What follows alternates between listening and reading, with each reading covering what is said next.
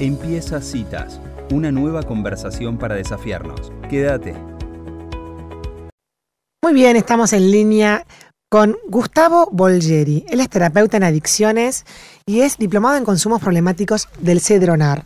Tiene experiencia en farmacología y es creador de la fotobioactivación, un método científico que ahora vamos a preguntar qué es. Hace tratamientos con punto láser para las adicciones. Bienvenido Gustavo a Citas, mi nombre es Elisa Peirano, ¿cómo le va? Hola Elisa, todo bien. Gracias por comunicarse. Bueno, nos llegó este, este dato, este nombre y esta descripción a través de un amigo que estaba tratando de dejar de fumar y nos surgió la curiosidad que siempre nos surge en el programa de radio sobre cómo funciona esto del tema del láser, Gustavo. ¿Nos quiere contar cómo es esto que a través del láser se pueden tratar las adicciones? Sí, yo trato de resumirlo y después, en base a las preguntas, seguro se van a ir haciendo las, aclaraciones, para no hacerlo muy técnico, ¿no? Bien. Pero digamos que lo que hace el láser es por vía refleja, parecido a lo que sería la acupuntura, uno hace estímulos en ciertos puntos del organismo, el organismo a recibir ese estímulo genera una respuesta y esa respuesta, para resumirlo, en el caso de nuestro tratamiento, hace que el cuerpo empiece a funcionar como antes de que haya ingresado la sustancia que, generó la adicción. Sería, para pasarlo en palabras de una computadora, como reiniciar el sistema. Eh, y después de esos estímulos, el cuerpo, al, no reconocer que le falta la, la, droga que generó la dependencia, no pasa lo que se llama abstinencia. O sea que el paciente que se somete al tratamiento, después de hacer el tratamiento, no siente cuando corta el consumo, lo que siente si lo quiere dejar por cuenta propia, que generalmente en la abstinencia hay una serie de reclamos del organismo porque el organismo aprendió que necesita esa sustancia. Entonces lo que hace el láser, para resumirlo, es evitar que el paciente sufra esa abstinencia cuando deja de consumir. Ok, y o sea que cuando, cuando hizo la metáfora con la acupuntura, está buena la, la, la idea de que es algo que, que, digamos, se trabaja sobre un nervio, sobre qué parte física del cuerpo.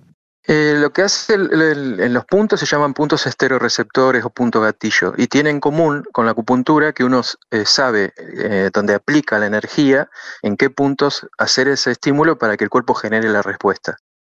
son todos puntos externos, son en el caso del, tabaquismo son 24 puntos en el rostro, en el cuello, en la cabeza, en las ah. orejas. El paciente no, no siente nada, son estímulo externo y se le dice láser frío porque no tiene sensación física pero la energía que estamos aplicando en esos puntos genera la, respuesta por vía refleja y la escala de los puntos, o sea, hay un orden para estimular esos puntos, provoca que el cuerpo, esto es un poco técnico, haga una sinapsis eléctrica de mm. los mismos neurotransmisores que afectó la, la sustancia. O sea, por ejemplo, ¿escuchaste hablar de la endorfina? Sí. Bueno, la endorfina es un neurotransmisor que nos genera placer lo que hace el láser es estimular la morfina endógena, que es el equivalente natural que está en el cuerpo a la endorfina. Y cuando vos estimulás la morfina endógena, el cuerpo interpreta que no necesita más los picos de endorfina que le daba la droga. Cualquiera, drogas, cualquiera de las drogas sea, ¿no? Entonces vos reiniciás ese, ese valor que había puesto la sustancia de ese neurotransmisor en un valor muy alto al valor natural que el cuerpo necesita para funcionar sin ninguna droga. Y eso hace que después el cuerpo interprete que no necesita la sustancia. Qué bárbaro. Ahora, cuando, cuando usted dice que son puntos externos, eh, ¿son puntos que están como ubicados en la piel? Claro, exacto. Son terminaciones nerviosas. Ahí sí entramos en algo muy técnico. Se, se estimula el ATP plasmático y el potencial de membrana. Son eh, puntos parecidos a los de la acupuntura que tienen eh, la capacidad de transmitir una información. Pero el paciente, lo bueno de este tratamiento, por ejemplo, comparado con la acupuntura, hay un tipo de acupuntura que se llama moxibustión que vos pones la aguja, quemás la punta de la aguja y transmitís un calor al punto que en definitiva es una energía. Mm. Pero el paciente siente quemazón, siente una serie de molestias en esa aplicación, y lo que tiene el láser de ventaja es que es un láser terapéutico parecido al que usan los kinesiólogos y no tiene ningún tipo de sensación física. O sea que además de ser inocuo, es, cómodo para el paciente porque no siente nada. Gustavo, eh, mi nombre es Sofía Peña, ¿qué tal? Em, sí. Este tratamiento eh, en el que se resetea y se genera esta sensación de, de saciedad, o de, equilibrio, ¿no? Nuevamente, y no se necesita la sustancia para, para estimular el cuerpo. Eh, ¿Cuánto tiempo hay que practicarlo como para que después no... O sea, eh, ¿cómo hace el, organismo para después quedar en ese equilibrio sin la aplicación? ¿Tomamos el caso del, del tabaquismo como ejemplo? Dale. La nicotina. La nicotina, todas las drogas lo que tienen en común es un neurotransmisor que se llama dopamina.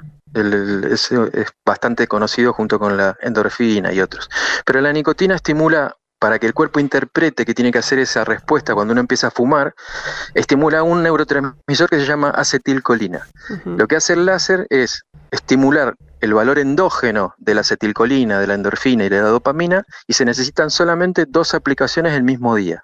El paciente, en el caso del tabaquismo, es un turno doble, que tiene que haber una pausa de dos horas entre una aplicación y otra, cada aplicación son más o menos unos 20 minutos, y después que uno termina ese proceso, el cuerpo ya interpreta que, está con sus valores eh, de como viniste de fábrica y no te va a reclamar que vos ingreses esa sustancia que había generado una dependencia. En el caso del tabaquismo son dos aplicaciones el mismo día. Y después depende qué sustancia sea, el alcohol, la cocaína y otras drogas, eh, hay unas variables técnicas sobre esto mismo que yo te expliqué que se basan en la cantidad de energía que uno pone en cada punto, en la secuencia de los puntos y en la cantidad de aplicaciones pero va a depender. En el caso de la cocaína son cinco aplicaciones a lo largo de un mes, que es el tratamiento más largo. En el caso del tabaquismo se resuelve en el día. ¿En el día? En el día. Ahora, una pregunta, Gustavo Ángeles, hoy, ¿cómo le va? Hola, ¿qué tal? ¿Cómo es el comportamiento en el, en el paciente luego de esta, no sé, práctica, está bien decir práctica, tratamiento, perdón? O sea, vuelve a su casa como, eh, con algún tipo de, de síntoma o alguna eh, alguna mm, indicación especial? Lo, encadenamos con lo que le estaba em, respondiendo a tu compañera anterior, porque suena, por ejemplo, un poco extraño decir hago dos aplicaciones en el día y dejo, y dejo de fumar, el cuerpo no me va a reclamar. Pero ahí, en el caso de la nicotina, es la única droga que uno consume muchas veces durante el día. A veces el promedio de los pacientes es de 20 cigarrillos, el promedio del adito. Entonces hace que esté un componente que se llama hábito, que esté muy relacionado al consumo. Pero el problema del tabaquismo no es el hábito, sino yo le daría a los pacientes una virome pintada de blanco para que aspiren aire cada vez que tienen que repetir la conducta de llevarse algo a la boca y aspirar, mm. y, se les iría el, y se les iría el hábito. Mm. Sin embargo, después de varias veces que repitan eso, el cuerpo les va a empezar a pasar abstinencia, porque lo que les está faltando es la nicotina. Por eso los tratamientos que apuntan solo al hábito bajan la cantidad de consumo, pero llegan a un momento donde no lo pueden sostener porque empieza la necesidad de la sustancia. Lo que hace el tratamiento es resolver lo más difícil, que es ese aspecto, que es el aspecto de la necesidad física de la sustancia, y deja el hábito en un estado que se llama hábito residual. Otros le dicen hábito huérfano. Entonces, encadenado con la pregunta que me hacías, ¿qué pasa cuando el paciente vuelve a su casa?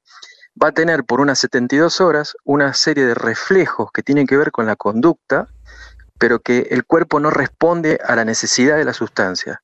Entonces, ese reflejo del hábito que antes se transformaba en una compulsión y que el paciente no podía controlar, lo puede dejar pasar y en un promedio de unos 15 o 20 segundos, el cuerpo deja de mandar esa señal porque no se junta con la necesidad. O sea que el paciente siente los mismos estímulos pero los puede controlar. Y después de varias veces que los controla, ese hábito residual se borra. O sea que al paciente vos le dejás una tarea con unos, este, unos consejos que se le dan por escrito, que va a durar muy poco tiempo y que lo va a poder revertir con facilidad porque no va a tener reclamos físicos cuando quiere controlar el recuerdo del consumo. Gustavo, tiene que haber una decisión o un deseo de dejar de fumar en ese caso, ¿no? Porque pienso, pasado este tiempo, o una semana posterior, por ejemplo, eh, no sé, en una sobremesa con cerveza o con cualquier cosa que acompañe una situación donde la persona que fumaba está acostumbrada a fumar. Eh, por más que se haya reseteado lo biológico, eh, por ahí queda asociado en, la psiquis todo eso que traía el tabaco, ¿no? Eso es una pregunta em, maravillosa y difícil de responder, pero trato de responderla de, la siguiente manera. la conducta es un aprendizaje. Y cuando el paciente grabó esa conducta, la grabó con una recompensa, porque el cerebro recibía placer cuando fumaba, por la endorfina, por lo que hablábamos al principio, el cerebro recibía una recompensa. Toda conducta que se guarda con una recompensa cuesta borrarla. Pero el primer paso para borrar esa conducta es que el cuerpo no reclame la sustancia, o sea, que no haya abstinencia. El paciente está en una sobremesa y eh, hace 10, 4 o 5 días que dejó de fumar y ve que alguien consume, va a tener el disparo del recuerdo, se llama recuerdo emocional, pero el cuerpo no le va a reclamar la sustancia. Entonces va a poder desaprender esa conducta. Lo que no quiere decir que no tenga ganas. De ahí viene la diferencia entre, entre las ganas y la necesidad. Si vos tenés ganas de algo, no, está mal tener ganas de algo. Lo que está mal es no poder controlarlo. Y el paciente en muy poco tiempo desaprende esa conducta y el cuerpo no le reclama. Entonces, la posibilidad de éxito es, sube a más del 80% en los casos que hacen el tratamiento, a pesar de que tengan los mismos estímulos, a pesar que repitan las mismas conductas. Porque hay una parte de que lo que yo te contaba, que era un poco difícil de explicar, que se llama racionalización de la conducta. El área del cerebro que se llama amígdala, que maneja lo emocional, pero no queda atrapada ahí, y ese mismo estímulo va hacia el neocórtex. El estímulo que está sintiendo el paciente cuando ve que alguien repite esa conducta, ¿no? Entonces lo racionaliza, y al racionalizarlo y no tener abstinencia, lo puede controlar. Y ese recuerdo no va a permanecer, no le va a molestar. Y se dan casos donde, digamos, eh, de cualquier manera los pacientes eh, reinciden y se vuelven a aplicar el, el láser. ¿Has tenido esos casos? Sí, y aprovecho para juntar algo que decías en lo anterior. El paciente tiene que estar decidido, porque la decisión es la que le permite aprovechar el efecto, pero hay una palabra tramposa que se llama voluntad, que la voluntad pero hay pacientes que pueden dejar solos, pues se asustan por algo, hacen una promesa, se bancan la abstinencia, se pelean con todo el mundo, engordan 20 kilos, pero dejan de fumar. Y piensan que esa característica que tuvieron la pueden trasladar a otro y que otro también lo va a poder hacer. Pero los que pueden dejar por sí solo y soportando la abstinencia son solamente el 10% de los adictos. Ah. Entonces, a la mayoría les sucede lo contrario. Quieren dejar y tienen tres o cuatro recaídas, y siempre terminan volviendo a consumir porque no lo pueden mantener en el tiempo. ¿Por qué el adicto no tiene voluntad? Porque no puede racionalizar la conducta y porque el cuerpo le pasa una serie de problemas. Aumenta la ansiedad, se sienten que necesitan comer más, eh, son irritables. Como el tratamiento elimina todos esos factores que hay para que el, cuerpo no les reclame y se racionaliza la conducta, ahí aparece la voluntad. Porque eh, la decisión la tiene el paciente y no la tiene la sustancia. Es como si se desacoplara la voluntad de la persona del cuerpo, de las reacciones físicas del cuerpo, como que eso no lo puede controlar. Sí, con la, con la, con la, en este caso lo adicional, de que hay un efecto eh, fisiológico en la racionalización de la conducta, que yo les explicaba hoy, que el paciente empieza a tener la posibilidad de que el estímulo que recibe, el recuerdo, llegue a un área donde se racionaliza, que se llama neocórtex. Cuando el paciente tiene abstinencia, el estímulo del recuerdo queda atrapado en un área que se llama amígdala. Entonces uno va a tomar siempre decisiones emocionales. Además de tener abstinencia, va a tomar decisiones emocionales. En este caso, no tiene abstinencia y también puede racionalizar la conducta. Esos dos factores hacen que la posibilidad de abandonar el consumo aumente muchísimo. Ahora, en esta reeducación y en la racionalización, digamos, el paciente, eh, después de que ustedes aplican el láser, recibe otro tipo de ayuda como para guiarlo en ese proceso de, bueno, de, encontrar otra manera. Sí, sí, justamente se entregan los consejos para ese periodo de ajuste que se le dice, que son las primeras 72 horas aproximadamente, lo más complicado. Y esos consejos que se le entrega, el, paciente sabe qué hacer cuando venga el, el hábito y el recuerdo emocional del consumo. Con esas recomendaciones adicionales al tratamiento, eh, la, cada vez que viene ese reflejo y se le empieza a cortar con rapidez, el paciente reconoce que no tiene abstinencia y empieza a aparecer la voluntad y lo puede sostener, lo puede sostener en el tiempo. Gustavo, eh, esos consejos se entregan por escrito. Eso te iba a preguntar, esos consejos más o menos de, de qué van. Esos consejos, si un paciente hizo algún, por ejemplo, una charla de un grupo de autoayuda para dejar de consumir o lo que sea. Muchos, muchos de esos consejos son repetidos y tienen que ver justamente con eh, racionalizar, justamente. Pero la diferencia es que cuando uno le entrega consejos, cuando el paciente no tiene abstinencia, los puede aplicar. Los puede aplicar porque el cuerpo no le va a reclamar. Entonces realmente está aprendiendo una nueva conducta. En cambio, si el paciente explica esos consejos con abstinencia, no racionaliza y encima se siente mal.